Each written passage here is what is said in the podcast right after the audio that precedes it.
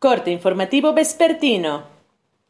Esto es Mi Morelia Radio, el resumen preciso de los acontecimientos más relevantes con información del portal de noticias más grande de la región. Mi Morelia Radio. Bienvenidos. Este 26 de mayo de 2021, estas son las noticias. Luego de que Protección Civil Michoacán informara que se detectó una fractura en la autopista siglo XXI por un posible deslizamiento de ladera, la Secretaría de Seguridad Pública informó que se cerrará la circulación del tramo carretero donde se presentó la falla.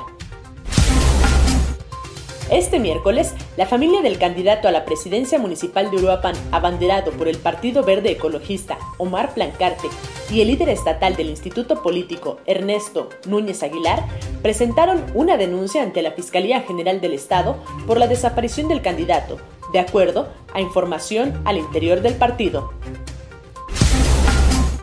Michoacán se ubica entre las primeras cinco entidades del país en las que más candidatos han firmado el Pacto por la Primera Infancia, iniciativa que los compromete a contemplar a la niñez hasta los seis años de edad como una prioridad dentro de sus agendas, de llegar a obtener el triunfo electoral el próximo 6 de junio. En la última jornada de 24 horas, Michoacán reportó 66 nuevos casos de COVID-19 y 7 defunciones para un acumulado histórico de 63.040 contagios y 5.668 víctimas mortales, según la información publicada por autoridades de salud. Luego de que en días pasados grupos de civiles armados intentaron ingresar a la localidad de Tepalcatepec y con ello presuntos ataques a la población, el presidente municipal, Felipe Martínez Pérez, aseguró que la demarcación regresó a la tranquilidad sin mayores incidentes que reportarse.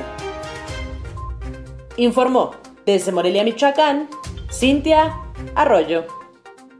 Esto fue Mi Morelia Radio. Te invitamos a que estés siempre bien informado. www.mimorelia.com Mi Morelia Radio. Hasta la próxima.